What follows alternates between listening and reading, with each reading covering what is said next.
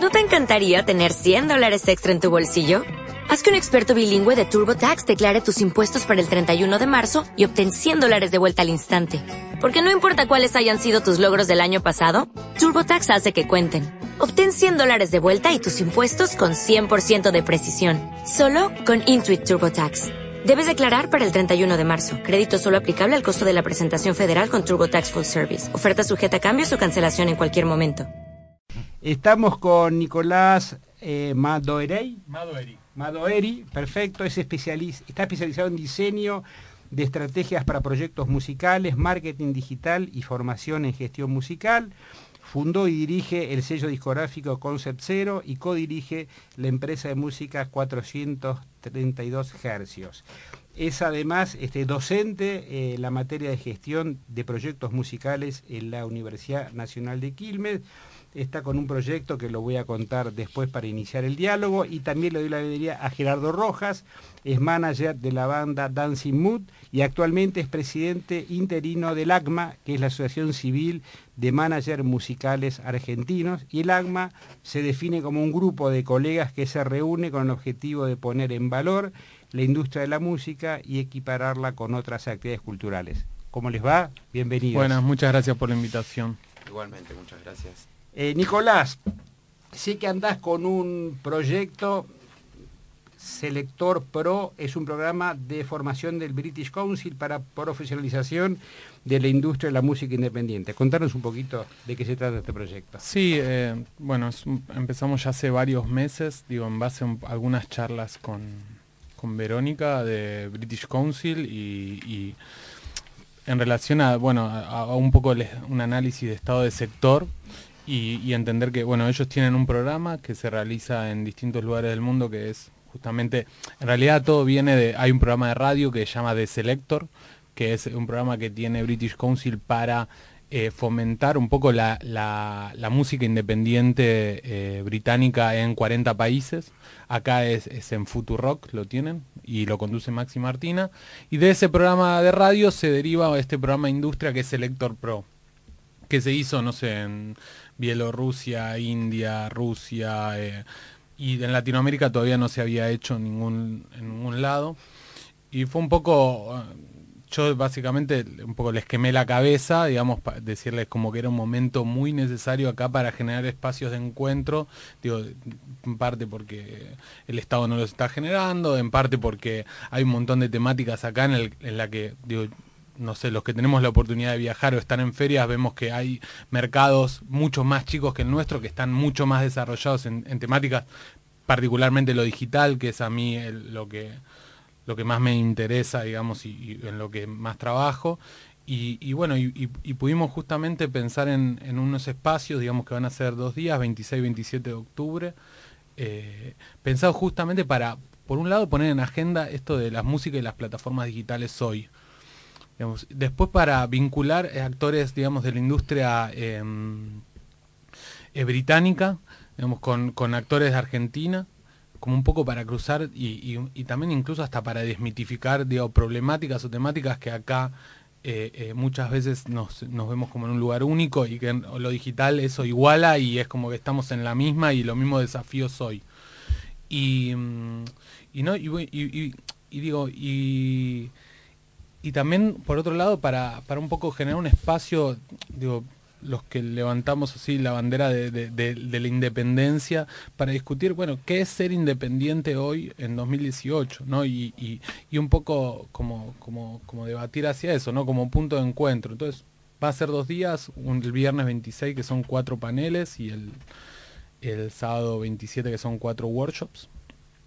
Eh, en las que viene, bueno, eh, Jason Reed, que es la persona de marketing de, Domino Records, que son los que trabajan con Artie Monkeys, Fran Ferdinand, eh, como proyectos muy muy grandes y que están muy actualizados, digo, un montón de gente. Va a haber, va a haber un panel, de un, workshop sobre, sobre cómo está la problemática de género hoy en el territorio digital, que es una cosa como, como hiper compleja que capaz no, no se llega a abordar, digamos, entre tanta agenda que hay y nada, nos parece que, la verdad estamos contentos con 422 de haber podido encarar esto y es un desafío y, y, poder hacerlo. ¿Y, cuáles son, Nicolás, los desafíos para la música digital. Había cuenta, eh, hacía la broma de Ares, pero tiene que ver también con esta modificación tan acelerada de formatos, de este, soportes, digamos, no hace tanto tiempo que uno tenía que ir a Musimundo para conseguir eh, música y hoy vas a buscar una licuadora o no hace tanto tiempo que Apple aparecía como Apple Store la, la gran solución de la música y hoy como lo vemos en las mediciones, está absolutamente marginal. ¿Cuáles son los desafíos de hoy? Digo de hoy porque seguramente eh, si este programa lo hacemos en cuatro años, las variantes y las informaciones van a ser muy distintas. Totalmente. Mira, ahí en base a eso, algo que vos decías, 2014 a 2015, o sea, en todo el mundo el, consumo de streaming aumenta un 100%, digamos, lo cual, digo, el formato de consumo de la música hoy es el streaming, digo, la gente escucha online. Después se descarga, se compran CD, vinilo, cassette, digo, todo, pero en nichos, pero el formato de consumo masivo es el streaming. Digo, entonces, en Argentina ese año creció un más de 150%, digamos, por la entrada de Spotify y demás, digamos, que hizo que un crecimiento sea más grande que, en otros países. Em, eso marca, marca un poco, em, digo, más allá de la tendencia de consumo, después, bueno, decir que, que, cómo se tiene que remodificar o adaptar la industria alrededor de eso. Bueno, es una industria que funcionaba alrededor del disco, ahora es una industria que funciona alrededor, en el formato, en fonograma, ¿no? Alrededor del streaming. Y en ese, en ese, en ese contexto los desafíos hoy tienen que ver con el desarrollo de contenido, ¿no? El contenido hoy, la música compite con un video de, de, un youtuber eh, no sé, que enseña cómo armar un, lo que sea o que hace chistes, digamos, es digo, cuando pasamos al territorio digital, cuando hablamos de música pensamos en contenido y ese contenido requiere un, un desarrollo que va más allá de poner el disco en una plataforma, digo, antes poníamos el disco en una disquería, se hacían ciertas acciones eh, más o menos tradicionales y bueno, y había una cadena mucho más lineal de cómo era el consumo de la música. Hoy eso se redefine, y es eso, como lo podemos hablar de blockchain, o sea, como de eso, de cadenas de información que no van necesariamente lineales, eso es lo que pasa hoy. Y el desafío es, digamos, cómo pensamos el contenido a nivel local en una industria que, que, que estuvo muy acostumbrado a que estén mirando a lo que pasa Argentina y hoy nosotros tenemos que adaptarnos y ver lo que está pasando afuera, sumado a... Eh, que es una industria que no está actualizada en relación a, pensar estrategias digitales. O sea, en la industria de la música en lo particular está muy desfasada en eso. Y, Bien, vamos a ir a un pequeño corte y seguimos conversando con Nicolás y con Gerardo. Gerardo, ¿qué es un manager musical? ¿Qué hace? Un manager abarca un espectro muy amplio que la gente lo desconoce. El manager, eh, el primero que contiene es el artista, el músico, y después de ahí de tener el, músico o la banda musical, empiezan a devenir un montón de, factores que constituyen un universo muy amplio. Imaginémonos que manejar la carrera de un artista, a los managers hoy nos pone el desafío de saber en dónde vamos a realizar una presentación, o sea, que es la contratación de un venue, tener después la contratación de lo que son los servicios como sonido y luces, eh, tener claro después la contratación del, también del servicio que va a haber de, seguridad, el servicio que va a haber de salud, el servicio que va a haber de limpieza, el servicio que va a haber de atención al público. Em, genera el manager un movimiento de una economía en, en nuestra sociedad muy amplio.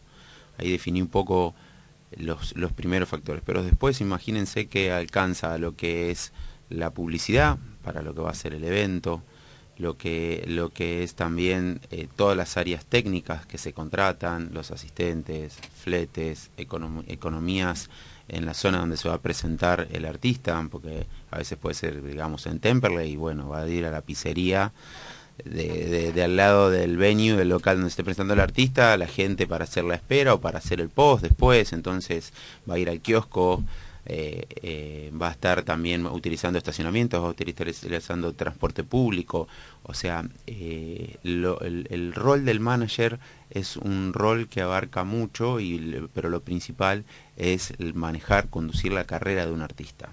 Acá bien, como decía Nico, o sea, yo acá lo que estoy llevando nada más es lo que es la presentación de un artista que es cortando tickets o contratado por alguna organización privada o estatal que pueda ser gratuita y todo.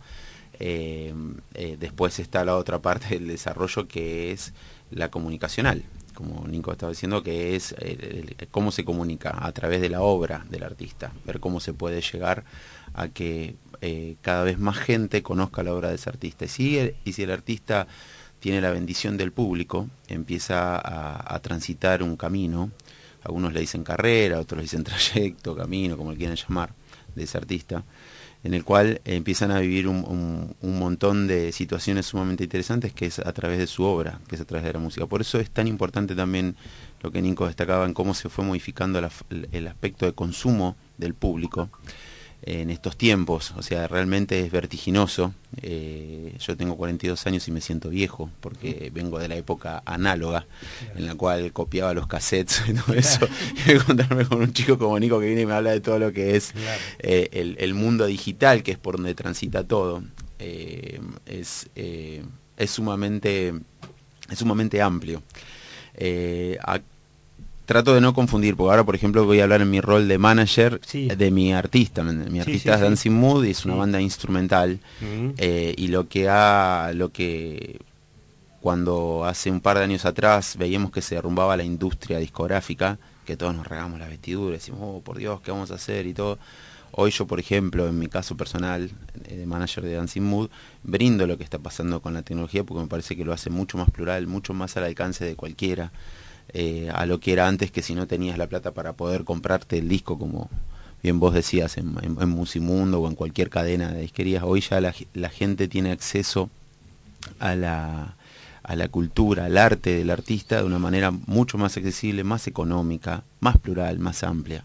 Nosotros con Dancing eh, fuimos probando con distintas plataformas, hoy actualmente estamos con una plataforma española que es Altafonte, que hace un trabajo impresionante en lo que es ponernos en las listas y eso hace que bueno que la gente vos entrás entre eh, artistas sumamente consagrados e históricos pero si justamente a la gente al público lo que está sonando le gusta y lo captura y todo eso después te lleva a todo lo que es tu discografía todo lo que es la carrera de ese artista y bueno y ahí se empieza a abrir de vuelta otro nuevo juego que es gracias a la difusión de lo que son las redes, como contaba Nico también lo que es el streaming. Nosotros con Dancing utilizamos mucho el streaming con los shows, transmitimos mucho por streaming, ahí vemos si tenemos un, feedback interesante con la gente, es impresionante la gente que entra cuando quiere conectarse y ver en, vivo lo que está pasando con el artista que sigue. Ahora, eh, estas transformaciones digitales generan nuevas estrategias para la difusión, para el conocimiento, pero traen un problema de transformación que es cómo rentabilizar lo que sucede en las redes. ¿Qué, hay de novedoso ahí? Porque se transforma la industria del discográfica por completo y porque por más que uno genere difusión y conocimiento y esa posibilidad también de democratizar el acceso a un montón de músicos que antes no podían difundirse, tampoco eh, tiene muy en claro cuál es la forma de monetizar a través de las redes, ¿no? Sí, o sea, obviamente que el tema de la monetización y la sustentabilidad de un proyecto de música es un tema hiper complejo que imagino acá, acá vos debes ver por, miles. Eh, el tema es que siempre fue algo complejo, digamos, y lo que era el gap, digamos, que uno tenía eh, un, artista, digamos, chico, fabricando un disco y recuperándolo, digamos, tenía un margen. Hoy, digo, puede grabar una canción y desarrollar un base de eso claramente los márgenes que da el streaming hoy son, son bajísimos y a menos que uno tenga un muy buen desarrollo, un buen muy buen posicionamiento en playlist, generar ingreso no es tan sencillo, pero digamos, eh, puede, digo, puede uno puede llegar a, tener una cierta competitividad desde, desde un lugar de la independencia o desarrollo que antes no tenía ni de cerca. Entonces, bueno, sí, hoy me parece que todavía estamos se está trabajando alrededor de, eso y cómo pensar un modelo de sustentabilidad alrededor de ahí. Lo real es que hay veces que, en, relación a esto se idealiza, dice, bueno, porque antes con el disco uno lo vendía y ganaba 20 dólares. Sí, pero gastabas 2 mil dólares, o sea, tenías que tener eh, esa plata para invertir, para hacerlo. Había mucho, un gran margen que tampoco lo podía hacer. Y en eso hoy se redefine y de alguna manera se iguala. Obviamente que, que los proyectos tienen más trayectoria, digo, generan ingresos en el streaming y eso igual es súper interesante porque hoy se están viendo ingresos de alrededor de streaming y, y son, son importantes, pero digo, los proyectos más chicos, bueno, la tienen que, la tienen que remar un poco más. Me parece que, igual eso es como que, se van generando también estrategias o cosas para que eh, para pensar alrededor de eso. Los, shows han sido una alternativa para, para, este proceso, digamos. Hay una reconversión a partir de los espectáculos en vivo para los artistas que ya venían con otra lógica comercial de, de su modelo de negocios. Y lo que pasa que el, show hoy prácticamente es lo que te está eh, dando el, principal ingreso para lo que es la carrera de un artista. Si bien yo empecé diciendo el rol del manager en lo que era el show, o sea, también tenés el rol del manager también en lo que es desarrollarlo así eh, eh, en lo que puede ser su momento discográfico, ¿no? lo que es acordar con lo que va a ser o un sello, o una compañía o en forma independiente, por ejemplo, como es en nuestro caso. Nosotros siempre, o sea, nosotros la necesidad nos hizo llevar a ser independientes, que no nos diera eh, nuestro espacio ninguna compañía o ninguna productora hace 20 años atrás. Dijimos, bueno, pero ¿qué vamos a hacer? ¿Vamos a dejar de hacer lo que nos gusta porque no nos dan eh, nuestro espacio? No, nos gusta, bueno, vamos a hacerlo a nuestra manera, a nuestra forma. Tuvimos la suerte de que nos salió bien y que la gente por eso acompañó y como siempre digo, bendijo lo que era nuestra, nuestra postura, ¿no? Eh, y eso nos hizo a nosotros eh, aprender mucho como lo que es un sello, ¿no? como lo que es una productora y como lo que es manager. Somos, somos unos bichos bastante raros los managers, porque a veces esta necesidad es la que nos, nos termina empujando a tener que tener acceso y conocimiento de un montón de cosas que quizás en otros, en otros países del mundo donde está todo como más organizado, el rol es más definido, el nuestro es como muy amplio. Nos, toca tener como ser como bomberos, apagar incendios en distintos lados, ¿viste? Eh, el, manager eh, trata de siempre negociar también los derechos editoriales de la obra de un artista, el, autor es el, que es el dueño de su obra, es el que percibe los recursos, pero bueno, esos recursos muchas veces son necesarios para poder solventar lo que es parte de su carrera, desde grabar un, nuevo tema, un nuevo disco, hacer una, organización de lo que puede ser una pauta publicitaria o una diagramación también comunicacional, como lo que fuese. Bueno, hoy por eso, eh, eh, si bien todo se globalizó todo más, se hizo todo mucho más amplio, antes dependíamos de muy pocos factores. Antes eran quizás cuatro compañías, antes eran quizás cuatro o cinco productoras. Todo. Hoy no, hoy ya, o sea, en la asociación de managers tenemos más de 200 managers asociados. Mm, interesante. O sea, eh, y eso que, ¿cómo se generó? Se generó en base a que a una necesidad que teníamos todos en el sector. O sea, eh, nos, reunimos y empezamos a ver que teníamos un montón de situaciones grises en un montón de lados. Desde lo que es el transporte de los artistas, los micros de gira no están regulados. Mm. O sea, Gilda se mató hace 20 años y todavía el micro de gira no está regulado. Y todos los artistas se mueven en micros de gira el 80% de los artistas nos movemos en micro de gira porque no te dan los costos para moverte en avión. Y en el transporte de, micros de línea tampoco te da porque tenés un costo, imaginémonos que nosotros hacemos un grupo hoy y nos tenemos que presentar mañana en Córdoba a la noche, nosotros vamos a tener, para presentarnos mañana en Córdoba a la noche, vamos a tener que salir esta noche. Vamos a llegar mañana a la mañana, vamos a tomar el hotel, vamos a hacer nuestra prueba de sonido, vamos a hacer nuestro show, vamos a terminar nuestro show y no vamos a poder volver de vuelta para acá. Vamos a tener que esperar la noche siguiente para volver para acá, para Buenos Aires. Entonces eso nos, nos implica de un costo mayor, de un día más de hotel, de un día más de honorarios de todo el personal que tenemos contratado con nosotros, de un día más de viáticos. Entonces por eso es la necesidad del micro de gira o sea, no es una cuestión de un capricho. Y no es una cuestión tampoco que utiliza solamente lo que es el arco musical, lo utilizan también las productoras de video, de cine, los que son eh, eh, eh, expediciones de, petroleras, petrolíferas, del turismo carretera, las compañías de teatro, ADET, que es una asociación que existe hace un siglo, perdón, una asociación que existe hace un siglo, es para nosotros es una asociación bastante guía en ver qué cosas no y qué cosas sí, porque ya vienen... Eh, que bien claro, sí, sí, si bien pueden haber cometido muchos errores, tienen muchos aciertos y Gadet siempre estuvo también impulsándolo los micros de gira, a que no pasaba. Entonces eso fue una de las cosas. Otra de las cosas fue la, ley de habilitaciones a nivel nacional, porque todo siempre vamos a la discrecionalidad de cada lugar donde vamos a querer hacer un show. Entonces siempre el funcionario público tiene el temor de estar dándote la habilitación porque corre riesgo si pasa algo. Cromañón nos dejó un fantasma tremendo a todos, pero yo lo veo como una bisagra necesaria de crecimiento de nuestra sociedad. Cromañón se ve en un montón de cosas, nos tocó verlo en la música y en el rock, justo. pero Poder Cromañón podría haber sido en el cuarteto, podría haber sido en la cumbia, podría porque pasan un montón de, de situaciones precarias a la hora de hacer los eventos al no estar regulado claramente. Entonces nosotros estamos tratando de impulsar una ley nacional que ya se nos han dicho que es imposible, pero aunque sea un protocolo que se pueda seguir, que puedan seguir todas las provincias, entonces en base a eso se ordena, se sabe. Cuando nosotros hacemos un show, o sea, hay distintas instancias de los grupos, ¿no? O sea, yo por eso tampoco quiero pecar de hablar solamente de las cosas grandes. O sea, para llegar a las cosas grandes tuviste que haber sido chico. Entonces, para, eh, primero te presentaste en el bar de tu barrio, ¿me entendés? Llamaste a tus tíos, a tus amigos, todo. Bueno, empezaron a venir gente después del bar de tu barrio, te fuiste al barrio de al lado, a la ciudad siguiente, y fuiste creciendo, creciendo, y la convocatoria fue creciendo. Cuando empieza a crecer toda esa convocatoria, cuando pasa a ser de lo que es tocar en un bar para 30, 50, 100 personas y todo eso, se empiezan a generar pequeños microestados.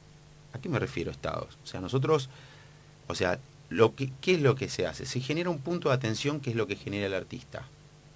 Todos entramos y vemos en un espectáculo, estamos en un punto de atención. Estamos, ¿qué es lo que estamos teniendo? ¿Qué es lo que tiene ese punto de atención? Vidas, vidas humanas. Entonces, por eso yo decía que es un pequeño estado, porque vos tenés que darle, el, manager, si, si bien no va a ser el productor, pero sí eh, va a negociar con el productor, tiene que saber que estén dadas las condiciones de seguridad necesarias para su público porque si pasa algo en su público, el que va a ser, el que va a ser señalado es el artista. No va a ser el dueño del lugar, no va a ser el productor, va a Entonces tiene que bregar siempre porque ese pequeño estado esté funcionando bien. Las normas de seguridad para esa gente que va a ir a ver el show, que estén dado un buen servicio para que puedan ver un buen espectáculo, que estén bien atendidos, contenidos en cuestiones de seguridad, de salud, de organización, de atención. Así que por eso yo digo que es bastante amplio. Bien, y en relación, hablemos primero del Estado y después de la fe, porque vos metiste los dos temas, la bendición del público y el pequeño Estado. Sí. En relación al pequeño Estado, eh, AGMA está proponiendo algún tipo de legislación. Está claro, y explicamos a, los escuchas, que una legislación no puede ser nacional en la medida que cada provincia tiene su propia norma, pero ustedes están planteando una ley paraguas que... Exacto, sí, porque a veces también te puede pasar que a veces no todas las provincias puedan tener los mismos recursos. Vos quizás querés ir a hacer un show multitudinario para 30.000 personas y no, tenés la policía, no tenés los medios de salud, entonces bueno, ¿cómo hay que hacer? Pero sí, nosotros lo que estamos planteando es decir, bueno, contactate con eh, el estado de al lado, con la provincia de al lado y fíjate a ver qué es lo que te puede brindar, la policía, la seguridad, todo. O sea, lo, necesitamos hacer de, forma correcta y, y pensada y responsable. O sea, eso es lo que estamos planteando. ¿Y, hay un proyecto específico? Sí, sí, sí, hay un protocolo ya presentado, ya trabajado, también como lo, como lo de los micros de gira. Sí, es, eh, eh, pasa eso, pasa que, eh, a ver, no, no, no, quiero entrar en un terreno de, política, pero pasa que siempre es, es, complejo el rol del funcionario que entienda lo que está ocupando. El funcionario desde eso es mi visión, yo no puedo hablar esto como presidente de, ACMA, ¿no? O sea, ser irresponsable, pero desde mi visión el funcionario es un prestador de servicio. Y yo como manager soy un prestador de servicio. Si eh, eh, ustedes son mis artistas, ustedes son mi público, entonces yo tengo que prestar un buen servicio. El funcionario tiene que hacer lo mismo, o sea, tiene que expedirse por un sí o por un no. El problema, para mí, data, en cuando empiezan a estar los puntos suspensivos y no se pide por un sí o por un no.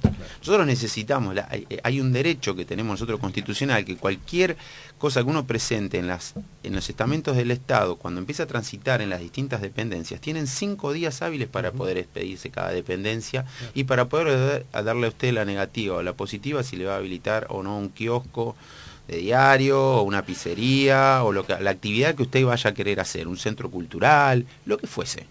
Entonces, cuando, cuando nosotros podemos tener mucha voluntad desde el sector privado y de querer hacer las cosas de forma correcta, pero tenemos la necesidad de poder contar con otra pata, que es el tercero, que es el Estado, Sí, que es el que tiene que regular, porque si el. Estado no regula, Sí, sí. entonces yo no puedo hacer lo que me se me antoja. Hay, hay, hay dos mediciones que te definen un buen o mal funcionario público. Una es la ejecución o subejecución de su presupuesto y el otro es la acumulación de expedientes.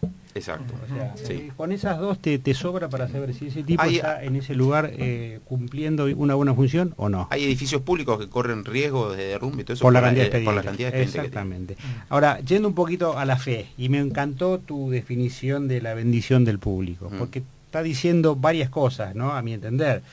Por un lado, que es una cosa bastante incierta si el público te bendice o no te bendice. Y por otro lado, que hay que hacer un trabajo de cierto de cierta evangelización para que ese público te Exacto, bendiga. exacto. Eh, había un intelectual que decía que en el ámbito eh, editorial libresco hacían falta tres instancias para poder por lo menos aspirar a consagrarte como escritor. Una buena universidad en la que des clases, una buena editorial que te edite y un contacto con un buen medio de comunicación que te difunda. Con esas tres cosas básicas podés aspirar, sin esas estás complicado. ¿Cuáles serían las dos, tres o diez cosas básicas que un grupo de música, que un productor tiene que contemplar para poder recibir la bendición del público? Esas tres cosas son muy, muy claras, explicadas como usted, como vos la decías, Sí. Eh, pero hay un cuarto factor para mí, que es el boca a boca. Sea, usted está tomando ahora, te digo usted, vos, pero, Yo, sí, eh, estás tomando, estás tomando una bebida que Sí. ahora en este momento te, te recontragrada y venís y nos contás a nosotros cuatro, decís, che, esto está buenísimo. No está tan todo". buena, porque son esas cero, viste, que tiene esta sacarina bárbara. Bueno, ahí ya está. Ahí, por ejemplo, nos estás dando tu punto y nosotros cuatro no vamos a tomar esta. No vamos Pero si te gustara, si te gustara, nos, Sí. nos- nos lo propondrías a Claro, nosotros. tal cual. Alguno va a entrar en ese, en ese camino de esa prueba, le va a gustar, otro no. También Sí. le puede pasar, ¿me no coincida con tu gusto, Claro, ¿me entendés? tal cual, Eh, eh, tal cual. Pero si coincidimos, empieza ahí todo a amplificarse. Sí, correcto. Porque ese es la- la- el mayor amplificador, que es la gente. Volviendo de vuelta a este momento que estamos viendo tan interesante en lo tecnológico. Hoy con, el- con, Mm. con Nico me va a corregir a ver si digo una burrada o no, pero con lo que puede ser. Ya Facebook como que ya fue, te dicen los pibes. Está lo que es el eh, Instagram. En Instagram, vos imagínate que haces una historia en Instagram, algo todo y se empieza a viralizar. Es algo que está bueno, que realmente tiene pasta, tiene magia. ¿Entendés? Si lo empezás a- y eso se empieza a propagar como pasó con este chico. A mí no me gusta el trap, pero pero no puedo no puedo desconocer, ¿me entendés? Que tiene su valor, ¿me entendés? Porque por algo le gusta a millones de personas. Claro. Entonces, ¿qué? ¿Va, ¿Va a ser mi gusto el que va a estar indicando si es correcto o no es correcto? No, yo creo que no. Sí. O sea, creo que si, si hay una mayoría que te está gustando, le está haciendo eso, algo está, algo está ocurriendo con esa expresión artística. ¿Y de cómo se cómo ocurrió eso? Mediante una viril- viralización. ¿no? ¿no? Sí, como yo, yo lo veo igual, o sea, coincido, digo, al final igual todo esto de fe termina siendo como cierto marketing en lo que tiene que haber una magia, digamos, atrás, digamos, Sí. tiene, digo, hoy como, como cualquier, hoy, o sea, para mí es, es algo clave es el mensaje, ¿no? Que, que, que uno da, digo, y que se ve en el ámbito político, en el, mu- musical, digo, ahí como, hoy, por eso digo, todo el contenido es, es similar, digamos, digo, Obama, digamos, manejó una campaña, digamos, de, de- de- de un nivel que podría haber sido de música, digamos, o, o de un youtuber, digamos, por ejemplo, digamos, como, como en eso está y, y tiene que ver con el engagement, digamos, que es en marketing, digamos, qué es lo que vos haces, como qué pones un gancho para, para que, qué es lo que yo estoy haciendo, para que vos le cuentes a él que, que lo que yo hago está bueno, digamos, y eso es, a muchas, a muchos artistas se les da de manera orgánica, digamos, otros lo tienen como más pensado, digo, otros, y, y cómo vos estás generás que, que la gente hable de vos. Digamos, eh, hoy tiene mucho que la comunicación tiene que ver con eso. Digamos, ahí en, en el streaming, digamos, se ve, se ve muy concreto de que eh, digo, vos, vos tenés una parte que son los playlists, digamos, que te van a dar ciertas reproducciones que te pueden ayudar, pero después va a estar dado que cómo, cuánta es la reproducción orgánica y, y, y, mismo la plataforma se va a retroalimentar de eso y le va a recomendar a cada vez más gente, digamos, el algoritmo es, si nosotros cinco estamos escuchando, digamos, Dancing Mood ahora, y se los va a recomendar seguramente esos dos, no sé, por ubicación, porque les gusta la misma música o- o por qué, entonces es digo, tiene mucho que ver con eso. En lo digital, bueno, aparecen, digamos, todas las leyes en realidad de marketing que, siempre vimos y que siempre los medios tuvieron, de repente en lo digital todos las manejamos, ¿no? De, de bueno, de eso, de decir desde que subís una foto y bueno, y subís una foto eh, como, como un texto y no llama tanto la atención, pero subís una foto con un gatito y, y, y, ah, todo enternece, generas algo, digamos, por más que sea obvio, digo, eso genera algo y, la gente reacciona a eso y dice, mira, está tal con el gatito y digo que desde lo más burdo que vemos todo el tiempo hasta lo más auténtico, digamos, y, que me parece que hoy el éxito de, también de de un artista, de un proyecto musical, es eso, tiene que ver con que el mensaje pueda ser, es eso, como claro, directo y auténtico. O sea, tiene que ser así como muy... Los proyectos que, que, pasa eso vemos. Y también, digo, vuelvo a Duki, es un caso que particularmente conozco mucho. Em, él es hiper auténtico, es que, y dice lo que quiere, como quiere, en las pocas palabras, y y eso hace que genere algo que, bueno, sí, que algo que a muchos proyectos les llevó 10, 15, 20 años, 6 meses, digamos, también por un montón de factores externos suceda. Pero ahí hay algo que... Y claro, eh, en, en relación a esas mediaciones, ¿no? Que antes la esperabas de los diarios, de la tele o de la radio. Hoy, para un grupo como el que vos representás, una eh, una nota en un diario puede arrastrarte más gente a un espectáculo que una buena viralización de internet. ¿Sigue funcionando eso o ya directamente el diario y la prensa como mediador es un factor muy secundario? Puedo dar una declaración en la cual me traiga muchos problemas. Eh, pero una respuesta políticamente correcta dar. Se equiparan, por ejemplo. Sí, sí, no, eh, eh, yo creo que eh, la gente, hablando en la actualidad, ¿no? hoy empieza a consumir medios de una manera también en la cual se empieza a sentir empatía. O sea, ¿no? Con, quién, con quién lo está, o sea, por ejemplo, puede pasar con este programa. O sea, tiene empatía con ustedes, la gente los escucha los martes y dice, mira qué interesante lo que va a pasar. Bueno, eso yo creo que pasa en todos, en todos los medios, en los cuales también vas captando público. Ahora, no sé si el medio termina siendo un generador eh, de opinión como era antes. O sea, me, reservo, me reservo esa, esa, visión porque eh, me parece que antes Clarín, Nación, Página 12 nos marcaban una tendencia. Hoy, hoy, o sea, hay que ver, o sea, cómo los medios más grandes han dejado de ser consumidos, como que la gente tiene una visión por suerte un poco más crítica, me parece. Ya es más difícil que le puedan vender las cosas como la vendían antes. Antes venían y te imponían y te decían, tenés que consumir esto. Y como venía ese monstruo y te lo ponía y te lo ponía adelante, volviendo de vuelta al tema de la bebida, de lo que estamos tomando, decías, tenés que consumir esto, todos salíamos corriendo y comprábamos eso, porque era lo que nos estaban indicando. Hoy se ha pluralizado tanto. Hoy se ha ampliado todo tanto gracias a, estos tiempos. Yo, yo yo todo el tiempo estoy diciendo que nosotros estamos evolucionando cuando con muchos colegas, eh, profesionales, filósofos y todo, me dicen, no, no estamos evolucionando, no, yo creo que nosotros estamos evolucionando todo el tiempo.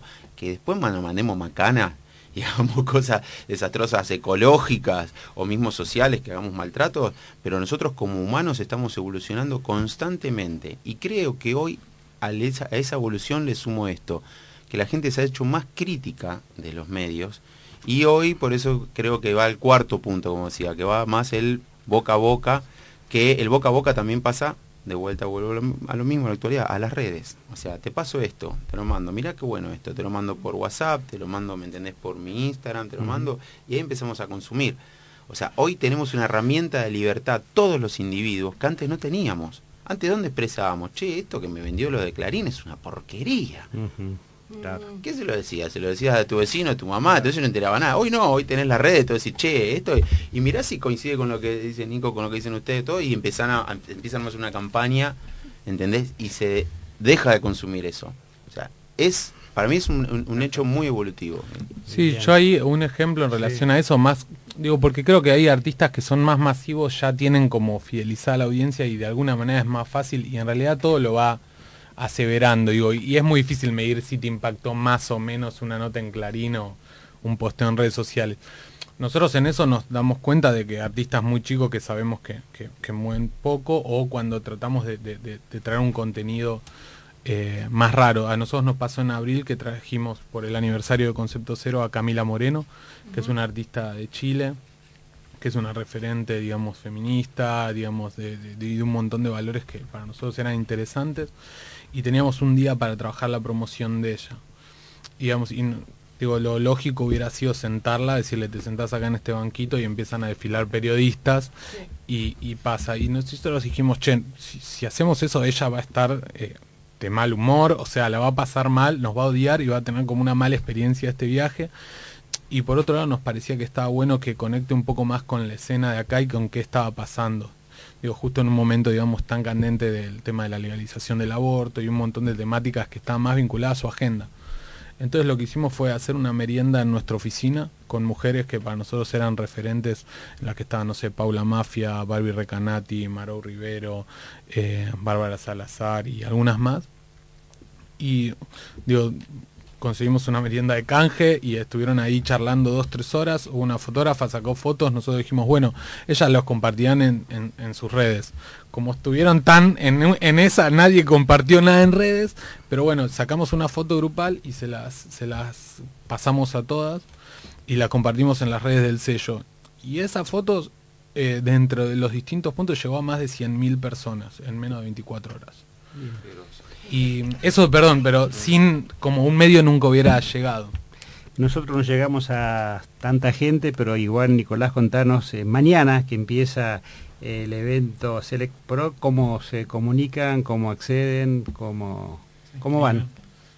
Eh, la inscripción estaría cerrada. Ah, bien. Digamos, igual, de cualquier manera, hay un sitio web que pueden entrar, que es eh, en realidad la página del British Council Argentina. O sea, buscan en Facebook o en cualquier lado British Council Argentina o 432 hercios. En cualquiera de los dos está la información del programa y demás. Y, el que quiera ir no deje igual de escribir y, encontramos la manera. ¿Dónde es el evento? Es en Santos 4040. Santos Dumont 4040. Muy bien, Nicolás, Gerardo, muchas gracias. Gracias a ustedes por el espacio. Eh, gracias. Y vamos a seguir como corresponde escuchando un poco de música.